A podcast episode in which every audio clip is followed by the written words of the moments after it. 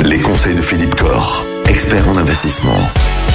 Philippe, pour cette dernière semaine avant les vacances, on va revenir sur quelques questions d'ordre un peu général. On va essayer de bien faire la différence entre ce qui est un épargnant et ce qui est un investisseur. Et puis on va essayer aussi de savoir comment faire pour ne pas se tromper pour placer son argent. Voilà un peu les thèmes qu'on va aborder pour cette dernière semaine.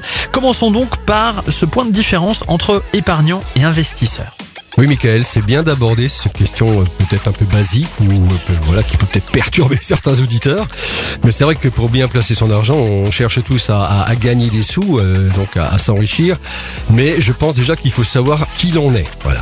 Déjà se poser cette question est-ce que je suis quoi Un épargnant?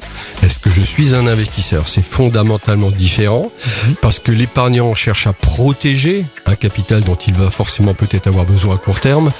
Et là, il faut qu'il aille sur des produits réglementés, des produits sécurisés garantis par l'État, des livrets d'épargne, des choses comme ça.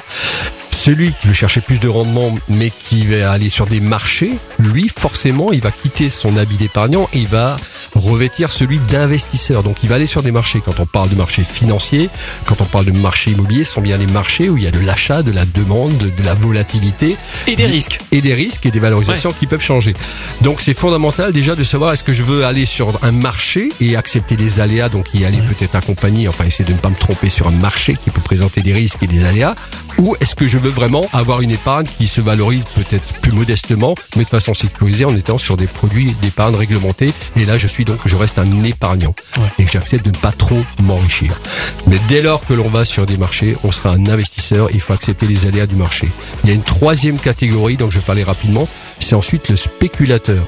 Le spéculateur va chercher à gagner de l'argent très vite, à court terme, mais en prenant de très gros risques, il va faire des paris. Alors, on va dire que nous, dans le conseil en gestion de patrimoine, on va pas euh, conseiller un spéculateur, on va le laisser faire, hein, euh, on lui souhaite un bout de chance. On va nous plutôt accompagner des investisseurs pour ne pas se tromper sur des marchés immobiliers, des marchés financiers, actions et autres, où effectivement il y a des règles à connaître pour limiter les risques. Voilà. Mais bien sûr, si vous pensez être investisseur, allez voir Philippe Corr, GK Finance et Patrimoine, c'est euh, sur internet gkfp.fr ou alors c'est à Mulhouse. Demain justement, on va chercher à, à voir si un placement qui nous est proposé est plutôt destiné à un épargnant ou un investisseur. Comment est-ce qu'on fait pour ne pas se tromper, pour savoir si le placement qu'on nous propose correspond bien à notre profil? Très bien, Michael, à demain. Retrouvez l'ensemble des conseils de DKL sur notre site internet et l'ensemble des plateformes de podcast.